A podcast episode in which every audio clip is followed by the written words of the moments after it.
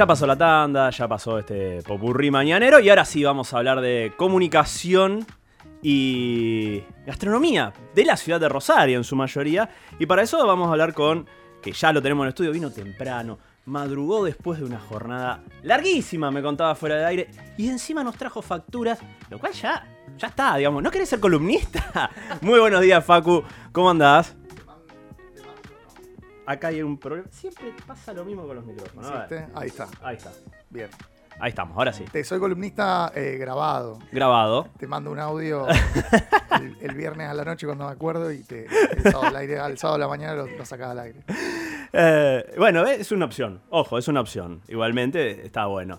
Che, bueno, primero que nada, gracias por, No, por venir, más allá de, de la joda, eh, por venir a la radio, porque también entendemos que el horario, la radio es lindísima y a todos les gusta participar de una forma u otra, pero acercarse al estudio temprano es un desafío. No, es, está, un, está todo bien. es un desafío. Está todo bajo control. Así que. Pero bueno, vamos a hablar de lo que. Por lo menos em- podemos contar del lado de, de Almar, que es la agencia tuya.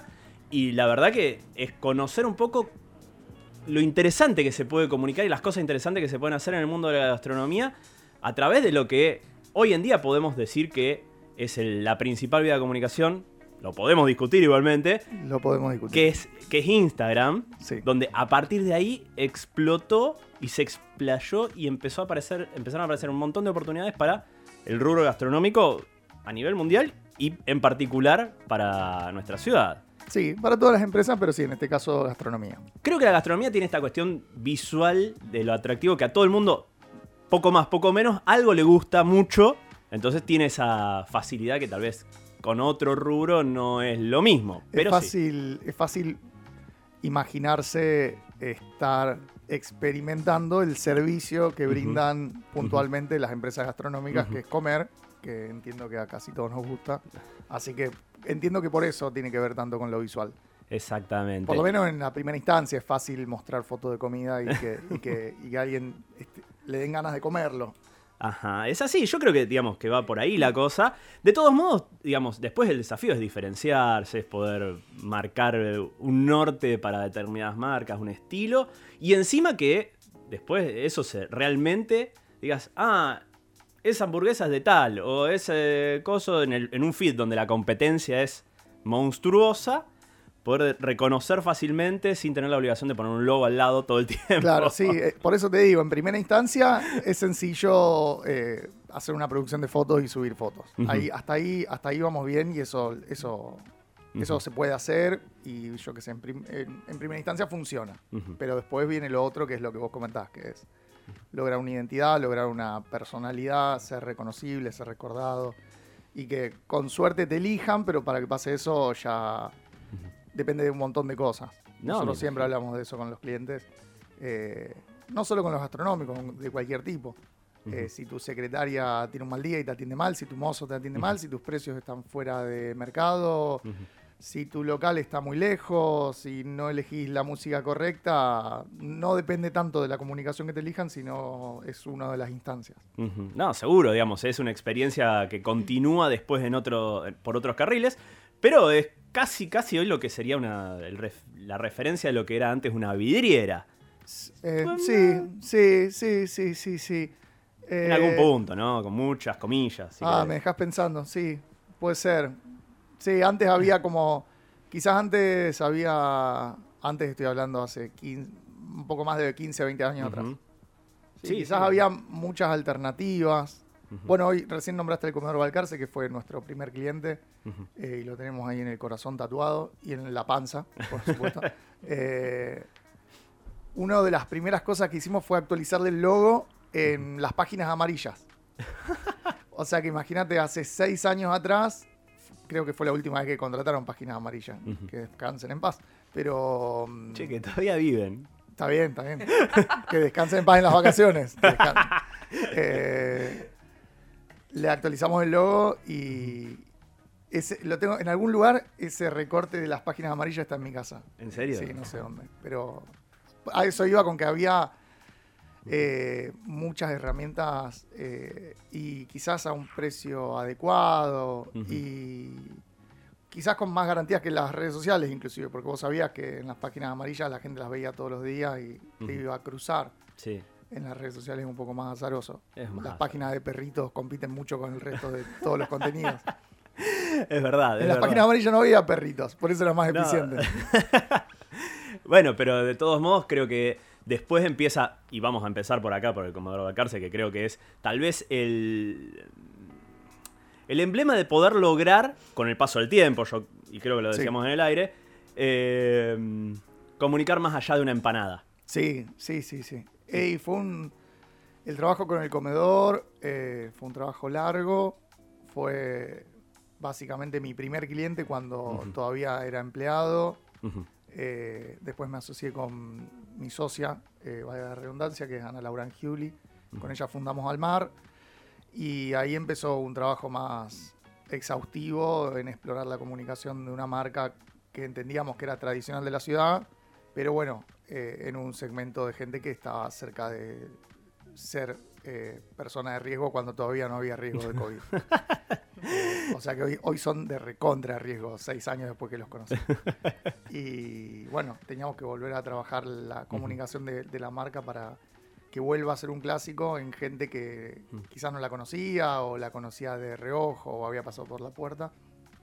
Y eso fue lo que hicimos en estos seis Ujú. años, lograr que una marca tenga una identidad, tenga una forma de hablar, sea reconocible, sea recordable, que se recuerde lo que elegimos que se recuerden. Eh, y bueno, la, la herramienta más fuerte que tuvimos en ese momento, en un momento donde las redes sociales eran más fáciles, eh, fueron las redes sociales. Que, y además, recién decías Instagram, las primeras cosas que hicimos muy bien y, y- y funcionaron muchísimo y nos generaron problemas grandes fue en Facebook, no fue en Instagram. Ah, Creo que sí. Instagram no existía. O, o- sí, bueno, sí, Sí, ya existía, pero ya no. existía, pero no era, no tenía la fuerza que tiene hoy. Y dijiste problemas. No, no quiero, no quiero que cuentes Sí. cosas, obligarte a contar cosas que no quieras, pero No. sí problemas de decir, ¿qué cosa puede llegar a generarte un problema No, que- grave?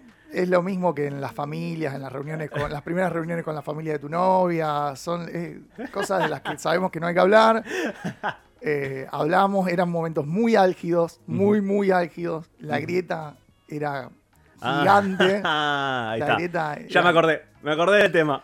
Era gigante. No, antes de eso. Antes era de eso lo del flan? No, antes del Ah. flan. Antes del flan, antes del flan. No, una vez hicimos un chiste de que Mirta Legrand venía, venía a Rosario efectivamente y que iba Sí. a ir a comer.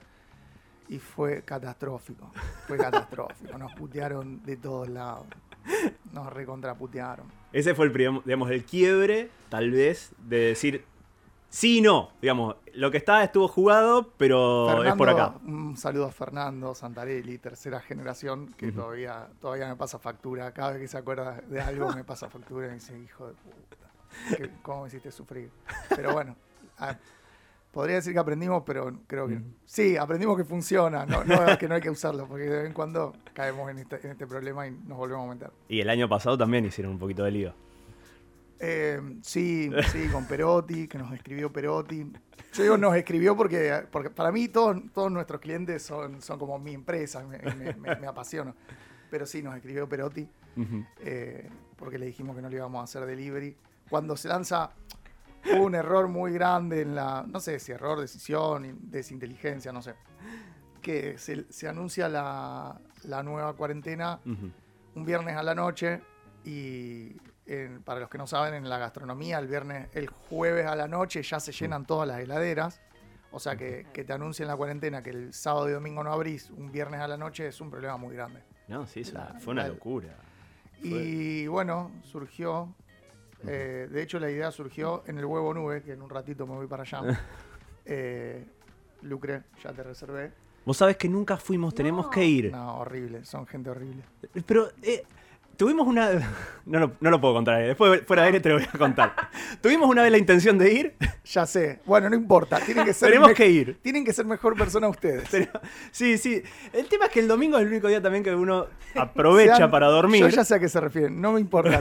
no me importa su versión de la historia. Porque a Lucre la quiero mucho. No, Eh, y, y estamos convencidos que está buenísima la propuesta. Sean mejores personas. Pidan permiso. Andrea- Por favor, reserven con tiempo y el Nazi Soup los va a reservar, le va a reservar su lugar. Eh, si mañana abren, vamos. Sí, abren, la- abren, ¿Abren? abren. Mañana abren, mañana vamos. Mañana vamos. Bueno, Mañana vamos temprano. sábado a la mañana, eh, el viernes a la noche, todos los clientes de gastronomía enojadísimos. Y el sábado a la mañana surge la idea de, bueno, tenemos que anunciar el, el delivery, el envío a domicilio, porque en el comedor de Garza es envío a domicilio, no es delivery. Ujú. Eh, ¿Qué hacemos? Y surge la idea de decir, bueno, el delivery se activa a tal hora, a tal hora, pero si Perotti piden no le vamos a mandar delivery. Eh, hubo dos votos contra uno, mi socia dijo que no, el dueño del comedor de Alcarce dijo, te hace responsable, que lo entendí como un sí, y bueno, O sea, no me gusta, pero dale, total, ¿qué puedo perder ahora? así que bueno, tipo 10 de la mañana ya estábamos en Rosario 3 diciendo, había salido en Rosario 3 que el comedor de Alcarce no le iba a hacer envío a Perotti. Al mediodía surgió hacer un sorteo por comida gratis para todas las familias que tengan apellido Perotti. Eh, así que al mediodía estábamos de vuelta en Rosario 3 eh, anunciando el sorteo del comedor Valcarce de, Claro. que, de que estábamos haciendo un sorteo con los apellidos Perotti. Y a las 4 o 5 de la tarde nos escribe Perotti diciéndonos que, no sé, sumándose al chiste, no entiendo, ahora no me acuerdo, pero decía algo así como, gracias, lo lamento, no sé qué. Sí, una cosa que. Así que Bueno. lo publicamos que Perotti nos escribía y que entendía el chiste, pero la- el sector necesitaba, necesitaba apoyo. Y de vuelta en Rosario 3 la nota de Perotti escribiéndole con arrancarse. Y fue difícil, fue difícil. Pero bueno, hicimos el sorteo, ganó un perro de la familia Perotti, se llamaba Zeus. eh, y esa es la, la anécdota. Que estuvo bien recibida por toda la gente, porque todo el mundo estaba muy enojado con la cuarentena Sí. que era necesaria, pero bueno, fue una morada sin, sin, sin heridos, Sin tanto daño colateral. sin crisis. La crisis ya era tan grande que, que lo nuestro no fue nada. Che, ¿y cómo, qué, qué pasa cuando, digamos, surgen estas cosas, que, que hayan metido varios plenos, que hayan pasado el mundo de las redes sociales, haya terminado las noticias, o haya terminado ya en algo más popular, y, y decir, ¿te sentís a veces en la obligación de decir, pasaron tres meses, no, no generé nada nuevo que trascienda, o lo manejan con calma? Sobre todo en este tipo de clientes, porque después vamos a seguir pasando por los otros que, que tienen. No, es que, es que en realidad tiene que ver justamente con eso. Eh, tenemos un montón de clientes, eh, no solo en gastronomía, en muchísimos rubros, clientes nacionales, clientes afuera, eh, clientes muy grandes, clientes muy chiquitos. Entonces, en todos tenés una dosis diaria de, de creatividad y de estrategia. En todos el, el plan está armado y seguimos ese camino. Eh, también no todas las situaciones dan para, para aprovecharlas. Algunas hay que dejarlas pasar. Eh, y en definitiva termina rindiendo más. eh, aprovechar el, un momento de silencio para dar un nuevo golpe, por decirlo de alguna manera. Está bueno, está bueno. Porque a veces también uno cae en la tentación. Es, es lindo cuando te, Sí, te salen esas cosas y. Nosotros tenemos una frase que, que se aplica a cualquier cliente, ¿sí? Pero en el caso, cuando hablamos puntualmente de las redes sociales, que decimos que no hay que usar, vamos a decir, empanadas. No hay que aprovechar, no hay que aprovechar la empanada para hablar de cualquier cosa, sino aprovechar cualquier situación para hablar de la empanada. Es como busca- buscar una excusa externa para, para lateralmente hablar de- del producto, del servicio o de la marca. Está bueno. Eh, y eso funciona en general con, con la mayoría de los clientes. No es que usemos la misma receta, porque es, una, es la misma receta, pero eh, en el caso del comedor, en general es- esperamos el momento indicado y cuando el momento es indicado o la situación o el contexto es el indicado, sabemos, lo, lo- lo sentimos. Y en general pasa esto. Tenés la sensación de que estás haciendo algo mal. O sea, hay alguien de la mesa que dice, che, capaz que no. Y, y en- y seguramente es por ahí porque es incómodo. Está bueno, está bueno. Y está bueno incomodar también a veces desde un lugar que no. donde todo el tiempo parece que tenés que tener la obligación de vender. Es que en eso tenemos la tranquilidad, de, lo hablamos con todos los clientes, que la comunicación no vende. O sea, yo miro a la cara a cualquier cliente que me dice yo quiero vender más, quiero vender el doble, quiero... No, no, no, No es una herramienta de venta, no pasa por ahí. La comunicación, si vos le aplicás objetivos de recordación o de reconocimiento de marca, los responde. Es fácil analizarlo de esa manera. Si vos pensás que porque publiques el doble de historias o inviertas el doble de dinero en comunicación vas a vender más, por lo menos desde mi punto de vista, no va a ser difícil de medir por lo- para empezar, o sea que Sí. ya estás en un problema grande. Eh, y después va un poco de la mano con lo que te decía antes, hay tantas variables para la venta que pensar que, sol- que la comunicación es la decisiva, por lo menos para mí va a ser un problema, porque no, no tengo forma de, de- de- de medirlo. O sea, y si me quisiera hacer cargo de eso, del otro lado sería muy fácil de, de decirme, no, vos no lograste la venta. Claro. O sea, un local que tiene 60 años funcionando. tiene más años que las redes sociales, entonces pensar que le está yendo bien por las redes sociales sería un error Tiene gigante. más años que la televisión, ahora Tiene- que lo pienso.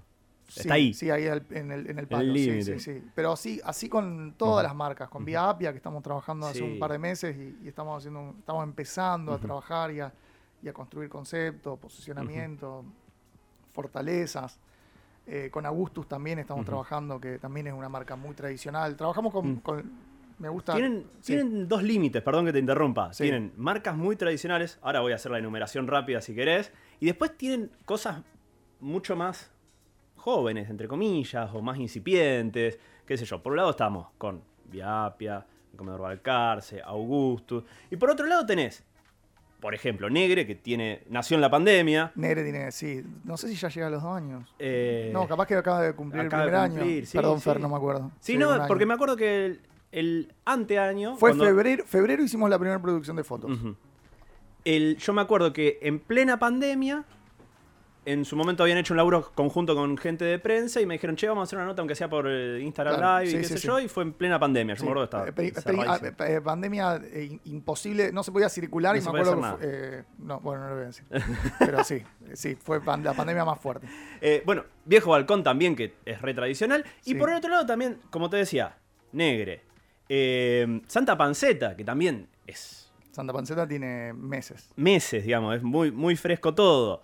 Eh, y después, bueno, obviamente, Zapata también es relativamente joven. tiene un poquito más. Tiene, tiene pero más, en comparación, obviamente, estoy diciendo. sí, sí. Los tradicionales de Rosario. Contra estas, estas nuevas formas eh, de, de entender la gastronomía, porque obviamente eh, no vas a cambiarle la esencia al bodegón No, no, no, no. y no vas a y no vas a decirle que no también a, a lo que a lo lindo que ahí sí fuimos ahí sí fuimos así no me ¿A dónde? a Negre ahí A Negre, fuimos bien. fuimos y garpamos aparte no hay que no, no somos de los ratones no somos de los ratones vamos y garpamos Está bien. está bien digamos lo que corresponde Eh, y la verdad que la pasamos muy lindo y estuvo bueno y decís esta ciudad tiene esta cosa de tener bodegones tan tradicionales aunque sea de- de- del rubro que sea pizza en Villa Apia o parrilla en el viejo balcón de acá de, más céntrico eh, Y el de Puerto Norte. Después está el de Puerto Norte, que ya es otra onda, pero sigue teniendo la esencia. Y, y después, bueno, obviamente el Comedor Balcarce. Y está bueno esta fusión también que se da en lo, en lo gastronómico en la ciudad. Pero también me imagino que es un desafío cuando decís, bueno, ¿y cómo empiezo a construir marca? Esto, en medio de una pandemia, como te pasó con Negre, como les ha pasado con Santa Panceta. eh, Nombrame a todos que no quiero celos. no querés celos. Ahora, ¿para qué tomo aire? Comedor Balcarce, Negre, Sushi Manía, Cleto, Vía Apia, Hunter, Santa Panceta, Viejo Balpón, Viejo Balcón, perdón, Zapata, Zeta Viandas, Augustus, el Anti, que eso es otro tema que no vamos a llegar a hablarlo hoy porque ya son y 42, y eh, Mandágora, Té y Especias, que hay capaz que ella sí, porque ella sí le gusta manguear cosas, diga algo. Invítenla a Diana, invítenla a Diana. Pero bueno, ahí los, ahí los nombré a todos. Así no, no armo quilombos eh, internos. Pero bueno, tenés esto del desafío de decir, bueno, por un lado comunico, tal vez tengo un poco más afinada la fórmula, entre comillas, yo te, te tiro el centro para después haga lo que quiera. Para Eh, que te diga que no. Claro. Bien, dale. Eh, más afinada la fórmula de lo que puede llegar a ser la comida, de- el estilo bodegón, rosarino, si es que existe. Y eh, después lo, lo novedoso, lo más fresco, si querés, lo- lo- la propuesta más cosmopolita. Por. Cosmopolita. Mirá, mirá, mirá cómo levanté los ojos como diciendo, Sí, te sí, estoy sí. dando un montón de posibilidades para que hagas lo que quiera con todo lo que te dije. Hay, hay, sobre todo hay un equipo atrás. Si no fuéramos un montón, porque aparte esos no son los únicos clientes, eh, no, sería imposible. Sería imposible. Hay diseñadores, hay gente en redes, hay coordinadores, hay creativos. Y quizás la cara de esto somos mi socia y yo, Ana, Ana y yo. Eh, que somos los que estamos en las reuniones, los que hacemos las decisiones más estratégicas, pero después, si no hubiera un equipo atrás siguiendo esto todas las semanas, sería muy difícil. Eh, con respecto al desafío de la tradición versus lo nuevo, bueno, no es un desafío porque en realidad son cosas distintas. Eh, entonces, eh, no, no, no, se hace, no se hace difícil eh, sencillamente por eso, porque no, no, no, le, pedi- no, le, podemos, no le puedes pedir la- lo mismo a dos marcas tan distintas. Entonces, con algunas estamos empezando, damos los primeros pasitos, estamos empezando a hablar, empezando a construir una comunidad. eh, y con otras, quizás, no sé, con las más tradicionales, eh, bueno, en el caso de Vía Apia pasa justo las dos cosas al mismo tiempo. Sabemos que es una tradición, eh, pero en- después de nuestro análisis encontramos esto, de que hay gente que quizás hace 20, 25 años que te dice, vos sabés que yo de chico comía en Vía Apia, pero no sé qué pasó, no comí más. Eh, y es esto, las marcas por decisiones, porque sí, por cuestiones azarosas, se desconectan de su gente. Eh, entra un producto nuevo, yo qué sé, la pizza de Nueva York. Y bueno, pero es- eso igual es hace poco. Eh, y te desconectás. Tu Sí. familia, no sé, surgió el delivery, O empezaste surgió- a pedir a otra, cuestiones así. Y Surgió bueno, la masa madre para hacerla en tu casa y Claro, hacerla tipo sí. madre. Sí, sí, no, pero por eso digo, no, no tiene que ver tanto con cosas de ahora, porque en realidad se, Mm. Sí, en general lo que vemos es esto. Gente que hoy tiene 35, 40 años, que ya empieza a tener hijos y eso, y te dicen, Mm. sí, yo chico, con mi familia era la salida del, viernes. Eh, no sé qué pasó, no pedí más. Y es eso, las marcas se desconectan, eh, pasan a funcionar de otra manera. En el caso de Viapia, encima lo más loco es que hacen la misma pizza hace 65 años, son la misma familia, tres generaciones, los mismos mozos, los mismos cocineros. Conozco a los cocineros, hay algunos que tienen 20 años, pero eso es poco. El padre estuvo 45. Claro. eh, y entonces, en ese caso, decís, ¿de, de quién es la culpa? Y no, no sé de quién es la culpa, no, no buscamos Y culpa. y está em- tarde, empezamos a construir de vuelta un mensaje, un vínculo con esa gente que se perdió. Eh, sabemos que el recuerdo está, entonces empezás a laburar.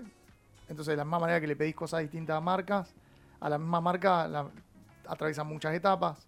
Y hay una etapa en la que empezás a construir eso, objetivos, posicionamiento, eh, las primeras construcciones de fortalezas y eso. Y, y a medida que la gente lo empieza a entender, lo empieza a recordar, lo empieza a, a tener en el inconsciente, eventualmente te pueden volver a elegir y a partir de ahí evoluciona la comunicación. Entonces, todas las marcas con las que trabajamos están atravesando al mismo tiempo todo esto. Ujú. Distintos momentos de la construcción de la comunicación y distintas formas de encarar la realidad. Eh, no dice lo mismo el comedor Balcarce que Santa Panceta. No sé, eh, Santa Panceta festeja el Día de la Panceta y el comedor Balcarce el Día del Agua porque regala jarras de agua. Claro. Está bueno, sí. Che, eh, te meto en un tema polémico. ¿Puede ser? Sí, Tópico, es mi segundo nombre, polémica. tópico complicado que también es hijo de esta última época. Sobre todo ah, se han expandido. Y te meto en el quilombo también no sé dónde vas. Te meto en eh, me encanta cuando me dicen eso, me encanta. Me siento como con mucho poder y está mal, pero no importa.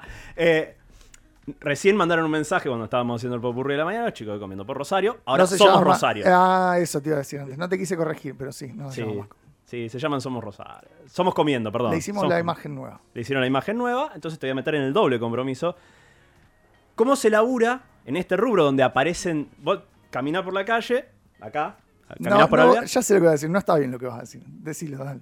No, pero hay un montón de influencers o gente que quiere hacerse influencer y todavía no tiene ni seguidores, ni influencia, ni nada. Y cómo, digamos, deben llover propuestas todos los días. Che, yo te cobro por ir a sacar una foto, esto, lo otro. ¿Cómo determinás a veces el valor del influencer más allá de stalkearlo en las redes sociales y ver qué hacen y qué onda y etcétera, etcétera, etcétera? Porque son, obviamente son todos bienvenidos. son todos bienvenidos. Sí. Qué buena respuesta. Y sí, los Rolling. Stones cuando sacaron el primer disco no se lo compró nadie. Así, todos, todos empiezan de alguna manera. Todos empiezan. Si quieren empezar con nuestros clientes, bienvenidos. Me copado. No, la verdad que me, me sorprendiste, pero no por el hecho de que yo sea un tipo prejuicioso, que sí lo soy, pero, digamos, es, es difícil a veces decir, bueno, está bien, ¿cuánto, cuánto uno le dedica o cuánto realmente, porque uno está acostumbrado también a conocer avivadas, decir, y bueno, pero... Te podés avivar una sola vez. ¿Cuántas Sí. veces te podés avivar? Sí. ¿Viste la peli? No me acuerdo. Ah, sí, es un cuento del Bronx, de Ujú. Robert De Niro. Que el tipo lo está. El, el- el mafioso Junior está persiguiendo a un tipo y le dice: Eh, ¿qué, ¿por qué estás haciendo este escándalo? Me debe 10 dólares. Bueno, 10 dólares fue el precio de saber que con ese tipo no confías. Es sencillo. Es sencillo. Sí, por lo menos para mí, yo lo veo así. Eh, que venga cualquiera, que el- Está bueno. venga, que me haga una propuesta, le vamos a mandar la hamburguesa, la pizza, la milanesa, eh, y listo. Si funciona, genial. Si crecen, mejor. Y si no, que hagan su camino. Acá los chicos de Somos Comiendo, ahora lo dije bien. Eh, damos fe que es así. Facu nos ha bancado desde siempre y fumado en pipa. Lo segundo no, no sé a qué se refiere. Yo tampoco. Lo primero sí. Eh, así que no, pero era una inquietud. En, en su momento, cuando todavía teníamos eventos, qué sé yo, también uno le toca interactuar y charlar con, con influencers. Tuvimos una linda, muy, char- una muy linda charla en su momento cuando fue la semana gastronómica pre-pandemia. Y, y también, digamos, es un mundo interesante para ir descubriendo y, y charlando. Y, eh, pero me gustaba siempre conocer la contraparte cuando te toca laburar en el rubro con muchos clientes o potenciales del rubro gastronómico, porque uno siempre le ha tocado tal vez... Me hicieron una multa en el auto. No me digas. Sí, bueno, y tengo que pagar el parquímetro. Señora, pague el parquímetro.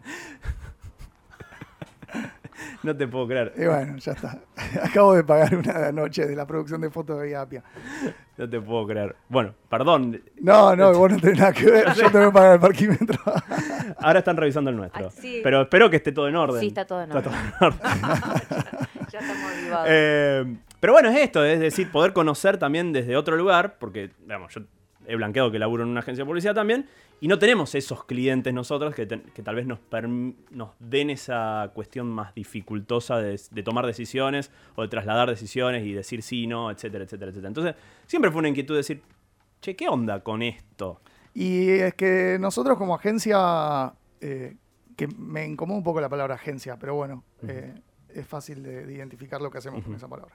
Eh, siempre con todos los clientes, con los más chiquitos y con los más grandes, eh, nuestra propuesta es ser su departamento de marketing. Y cuanta más confianza y más nos abrís las puertas y más información tenés, vos lo sabés, cuanto más información tenés de tu cliente, mejores decisiones podés tener, mejores argumentos y mejor, inclusive podés defender tus propuestas, por más incómodas que sean, porque vos le decís, mira, che, por todo esto que vos me diste y, y, eh, son las herramientas con las que puedo defender esta propuesta, eh, me parece que es coherente avanzar.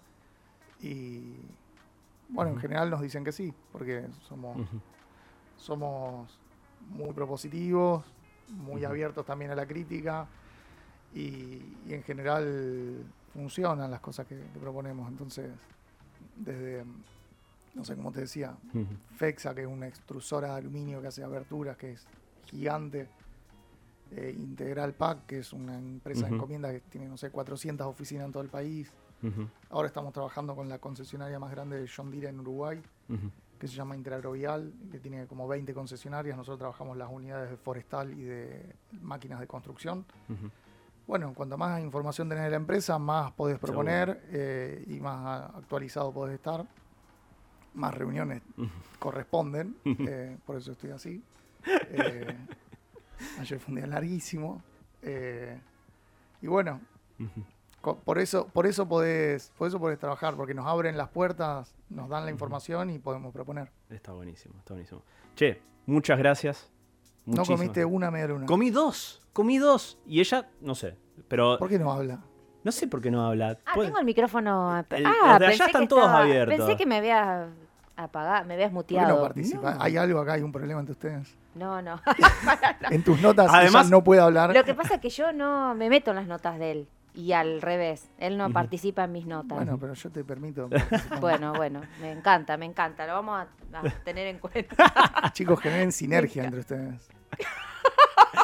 Está pareciendo casi un psicólogo de pareja. Muy bien. También es nuestro trabajo con los clientes.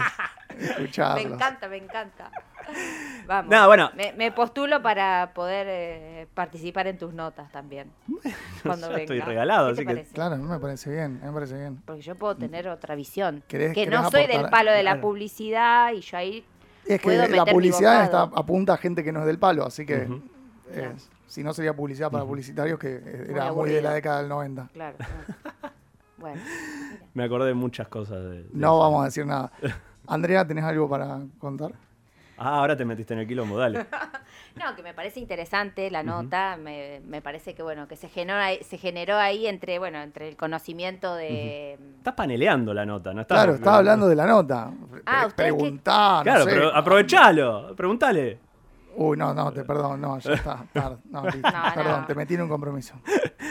Bueno, che, Facu, ya tenemos que entregar, se nos termina el programa, ya vienen Ah, los ¿en amigos serio? de Bacanal. Wow. Sí. Eh, Le mando un saludo muy grande a Max Bahía, Max Bahía, Ah, sí, sí. me, amigo. Siempre le mando mensajes, pero no pongo quién soy. Ah, Ah, mira. Pero ¿Te me pone bien arriba los, los domingos? Después de ustedes, es el mejor programa de la radio. Ah. Ay, Lo quiero mucho a Max, no lo conozco, pero No. es un genio. Es, muy buena onda. Tiene muy buena onda. es medio colgado, pero me encanta. Un par de veces nos hemos olvidado el pendrive acá. Bien, no, Como me encanta obvio- la obvio. música. Y hemos venido y re bien, con la mejor. La verdad, que- Es o sea, genio. gente que es buena onda, fuera de aire y, a- y en el aire, ya es un montón. Y a tu Brasil.